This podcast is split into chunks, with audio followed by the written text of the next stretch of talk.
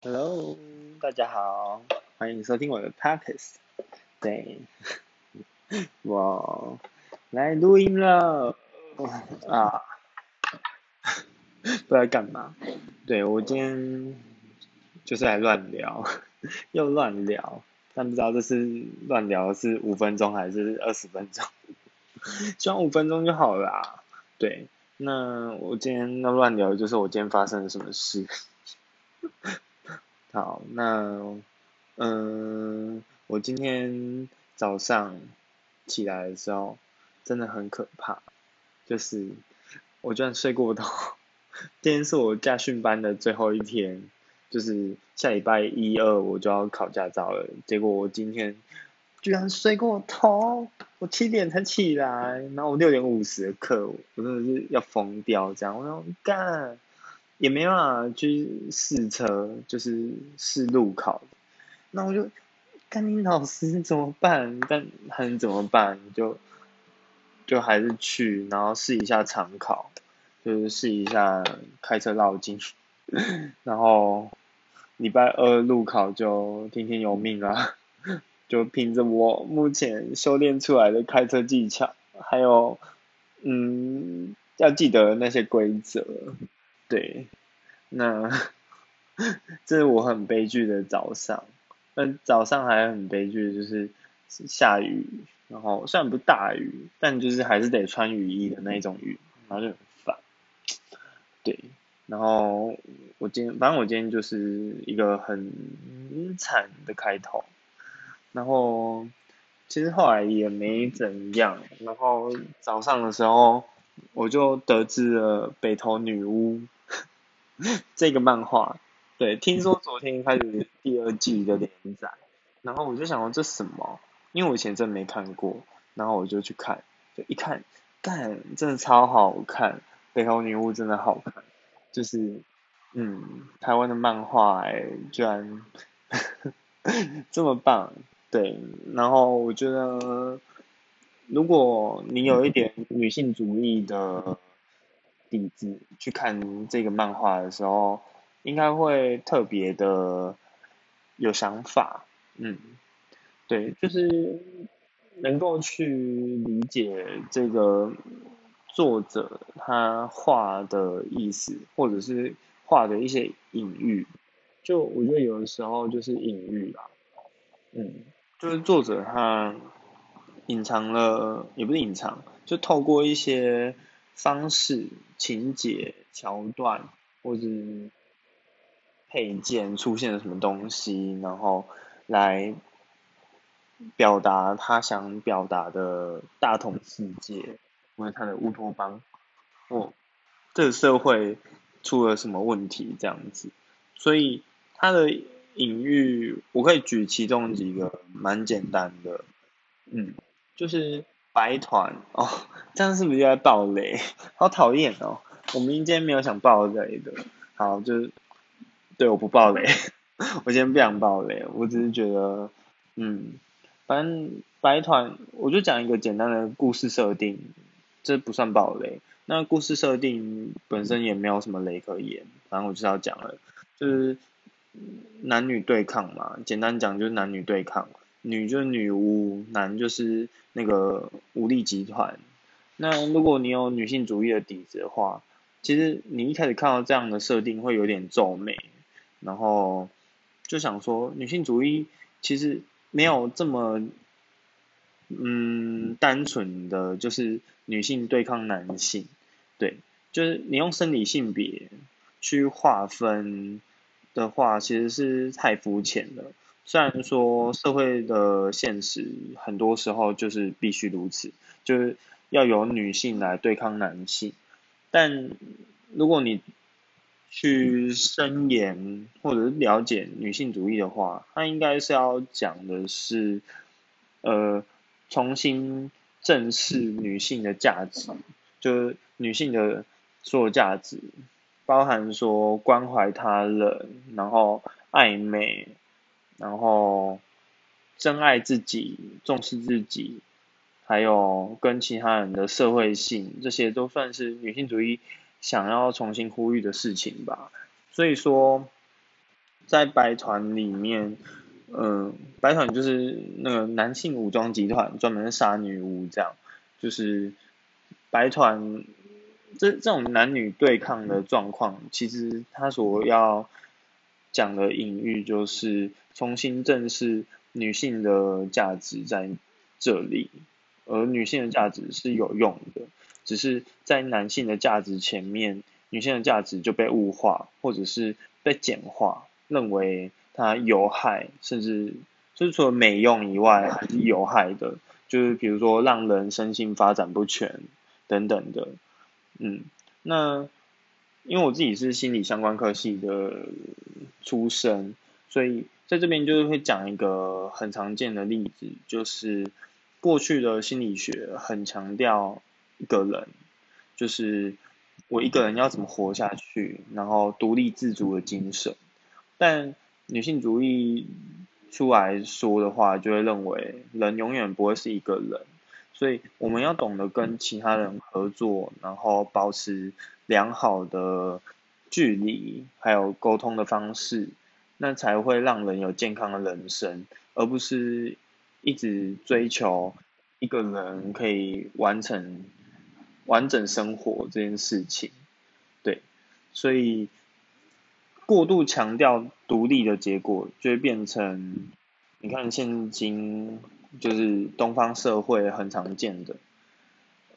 哎，应该也不是东方社会很常见，就是父权社会很常见的状况。所以，包括美国也是，就全天下的男性几乎都是这样，就是他们比较难跟自己的小孩交心、沟通、谈话。就他们谈话的东西都必须 focus 在哦你的学业、你的功课、你的成绩、你的工作、你的未来，而没有很关心到想法、感受的部分。嗯，甚至连这些作为爸爸角色的人，对于情感也没有很多的想法。所以你去问一些男生，他们的。心情如何的时候，就比如说，哎，今天天气不错，那你觉得你现在人怎么样？他们其实能够回答出来的词少之又少，就只能说哦很好啊，然后就好什么，嗯，就还不错啊，就 他们没有太多可以去形容自己的方式，因为他们没有去贴近自己的感觉过，因为这些贴近感觉的做法其实没有被鼓励或没有在。那个成长的过程中被训练，那所以，我刚刚讲的女性价值就在这，那重视情感，重视表达，甚至要你依靠直觉，就是你直觉其实是对的，那不要一直在那边 用什么客观的数据侦测直觉，或者说直觉如何如何。不准，然后什么提出一个莫名其妙的效应来说，直觉就是不对。其实相信直觉就是掌控人生，掌控自己的人生。我觉得，那我为什么讲到这里？就是讲说，嗯，目前，嗯，也不是目前啊，就是这一部漫画，或者说女性主义所要讲到的，就是反抗。父权体制以外，还有就是重视女性的价值，对，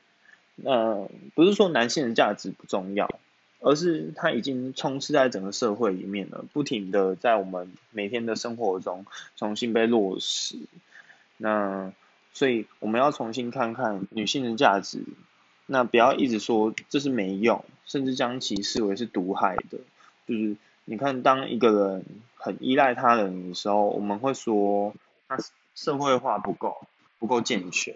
然后不够完整，没有办法独立生活。可是每个人的生活本来就不太一样，那他或许比较需要跟其他人沟通或依赖他人，但如果双方都同意的话，那依赖也没什么不好啊，对啊，那所以我。在讲的就是这一点，就是当女性的价值不停的被贬损，然后地位低下，甚至被打成妖魔的时候，就是你看像他们被打成女巫的时候，那女性的地位就会随之低落，然后甚至呃被物化。被物化的意思就是说，他们被当作是一种没有被当成人看啦，或者当是一种公民，然后他们的权利或他们的价值是可以被人家所掌握的。也就是说，在传统的社会里面，其实很常见，就是将女性视为财产，所以。一个人三妻四妾，就表示自己身份极有价值，对。那还有女性在做做官，女性基本上没办法做官。那如果她真有办法谋得那种职位的话，啊，我们不要讲官呐，就讲职位，他们通常也都是副手。所以，嗯，你会看到有一些杂志在那边选说什么。呃，百大企业领袖，那有多少人是女性？那为什么要强调这件事？他强调就是女性她展现出自己的力量，而不再是被视为只能做副手，因为她是女性，所以较不被重视。那但我觉得这样的解读其实有点片段。就是片段解读说，哦，你看，所以女性平权的，因为他们可以拿来做 CEO 了。那怎么讲很奇怪啊？就男女明明占一半，就一百个 CEO 里面只有十个女性，那其实就是一件很奇怪的事情，而不是说男女已经平权了，所以有十个女性来当 CEO，其实不是这样讲。这十个当 CEO 的女人，她们我觉得应该都比这九十位男性更加的辛苦。做了很多，所以平权真的不是这样讲，就好像你如果说美国种族平权，我会跟你说根本还没做到。前阵子的那个 Black Lives Matter 的事件，其实就证明了美国人或者说美国的有色人种，其实对于种族议题还是非常认真的。那你看种族平权法案过了多久？那是一九六零年代生出来的东西。过了六十年，那六十年了，美国有黑人总统过了，那真的平权了吗？其实没有。我们如果一直只看着那个聚光灯所在的地方，我们并没有看见真正的社会问题。所以我觉得这部漫画它可以用很多女性主义的视角去看时，就会还蛮有意思的。对，但我不知道你如果不解女性主义而去看这部漫画的时候，会有什么样的心得，或者是会看到什么样的东西？因为这部漫画我觉得很明显就是围绕在女性主义上面，所以你如果不用女性主义看，真的我也不知道怎么看。对，那女性主义其实我也不一定是很熟。因为虽然我是以女性主义者自居，但女性主义的文献我可能读的也不够多，包含就是理论与流变我也还没读完，对，只是用我目前所知的一些想法去解释这样子。那我的 podcast 基本上其实讲了很多关于父权这两个字。对，那其实我前面 podcast 也解释过，我认为的父权是什么。嗯，那我其实很想独立的录一张，就是我对父权的看法，因为其实我觉得我讲的不够透彻，然后讲的不够多。嗯，对，那我目前没有想解释太多，只是我就是要乱聊嘛。那我今天应该说，我最近有发生一件事。就是我跟某个朋友就是说起了一点冲突，就就是我们的另外一个朋友，他就是也一起来骂我，然后他就反正他就是说我就是自助餐啊，然后怎样的，就我觉得乍听之下他没有直指我是父权，但乍听之下我会觉得他就是在讥讽我是父权。但就如同我前面的频道讲的，我不认为父权是一应该说女性主义论述的父权是一种钉十字架的责怪方式，我不认为是这样。就是女性主义提出父权这个词的时候，并不是要把一个人钉在十字架上，给他安上一个罪名叫父权，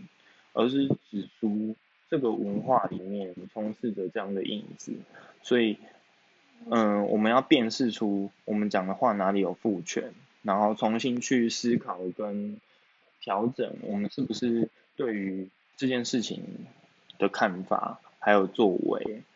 就比如说，让我想一下哦，嗯，就比如说他现在说我很自助餐，然后嗯很蛮横霸道，对，那。所以，假设他就是把我钉在父权十字架上面好了，好，那我被弄臭，然后我就可以去死了，然后就不用出来混这样子，销声匿迹。但他们一样没有权利，没有得到伸张啊，因为他们只是把我斗掉，或者是说直接把我电死。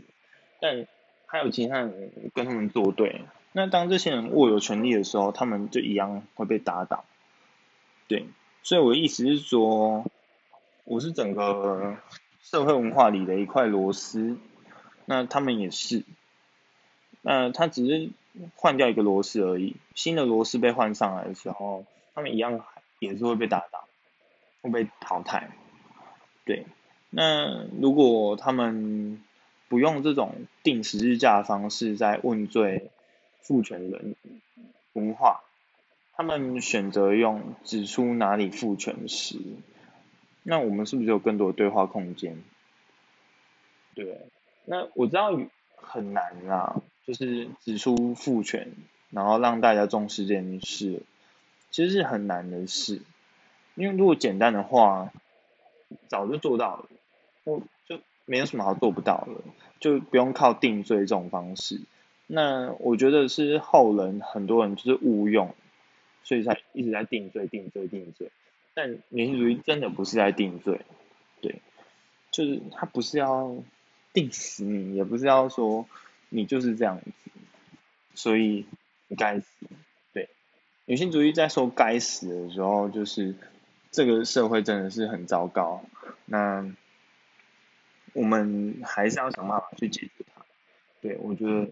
这是一个很现实的做法。然后也是很有现实感的一个想法，对，那对我不得不承认，我有时候就是说什么哦，老男人怎么还不去死这样的话，对，但于我而言，或者我说出这句话意义，不就是要修正父权吗？而不是要这个人真的去死啊？就是哦，老男人，我都提出他的身份了，就是又老又蓝色，然后又男性。就是他们的这三点都透露出他们的文化背景或他们的身份，所以老就表示他们在过往那个体制，蓝就表示他们的政治立场，男性也表示他们政治立场，或者是说他们记得的男性价值被崇高，或者是从小到大因为男性的身份而被训练得到的能力，还有。被抹去的能力等等的，所以我意思是说，他们这些从过去的或从他们的身份里面被训练出来或得到的东西，都该重新的死一遍，就像漫画里面那样子，重新的去那叫什么接受惩罚，或者反正就忘却这一切，那才叫重生。对，我觉得女性主义激进的地方其实就在这，对。那其实就是要提出社会改革啊，或提出一种文化的改革。那那文化改革听起来很盛大，好像要什么政策的重组，或者什么宣布台湾独立建国这些这种重大的程度。那好，你也可以让它不重大，就是它只是生活事件，但重点就是协商跟沟通的能力。所以一直踩死在某个立场，也不是踩死在某个立场，女性主义确实踩住一个立场。但重点是，他要怎么去促进社会对话，而不是一直在像火烧女巫一样的火烧男人，对。就是他要怎么去开启对话，跟不用开启对话这个字，我要改掉。嗯，他要怎么去让人家听得懂他们在说些什么？对，然后对讲到听得懂，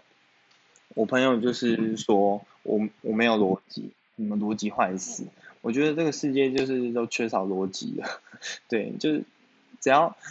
讲了哪里不对，你就会说人家没有逻辑。但其实我觉得逻辑这种事情，真的每个人都有自己的一套生活方式，所以一直去强调逻辑、逻辑、逻辑，反而才是最没逻辑的事情。而且在心理学里面也提出一个东西叫有限理性，就是每个人理性其实。都是非常有限的，都会受限于我们得到的资讯或看到的事情，而做出判断。所以韩粉的有限理性，他们认为韩总是神，那就是因为他们的理性告诉他们，那他是神，只是那是有限理性，就如同台派或一四五零或任何人，管你是什么政党，或者是你干脆无色无味，你坚称自己无色无味的人，那也都是有限理性出来的啊，对啊，就每个人。都有自己的一套逻辑，也就是说每个人都有自己的理性，但要认清一件事，就是每个人理性都是有限的，都是有限制的，或者是说不可能十全十美或全知全能的，所以这种东西没有什么好拿来骂的，在那边说什么哦你逻辑坏死或者什么逻辑呢去哪了，就有的时候我很常听到别人骂我这句话的时候，我就会觉得干。我看到你也是逻辑坏死啊！你到底凭什么这样讲我？那你看你的生活过多惨，你怎么有那个脸说我逻辑坏死？如果你逻辑真的那么好的话，那为什么这个社社会或世界不认同你？因为这世界不是靠逻辑来讲话的，对啊。那我就觉得你们一直在呛人家逻辑坏死，真的难怪你们你们的对话从来没有成功过，对。那但，确实，我觉得激进或革命是必须要的，就是要能被看见。但你要清楚那个价值在哪，而去做，那才有成效，或你才能掌控，就是控制说你想达到什么效果，而不是一直让它无止境的蔓延，或是一直延烧，延烧到你不知道该怎么做。就是做人还是要有点现实感吧，我觉得，是。这就是现实感的问题啦，嗯，那我们一直聊北投女巫，还有聊今天在干嘛，就聊到这里来，对，那这就是我看北投女巫的一点心得啊，刚好跟我最近的一些生活事件有做一些小小的呼应，那之后应该说我还有很多的心得，但因为我今天没有很想继续那边爆雷或一直讲什么的，对，就推荐大家可以去看看，嗯。那今天的 podcast 就到这边，跟大家说声再见，晚安，晚安，早安，拜拜。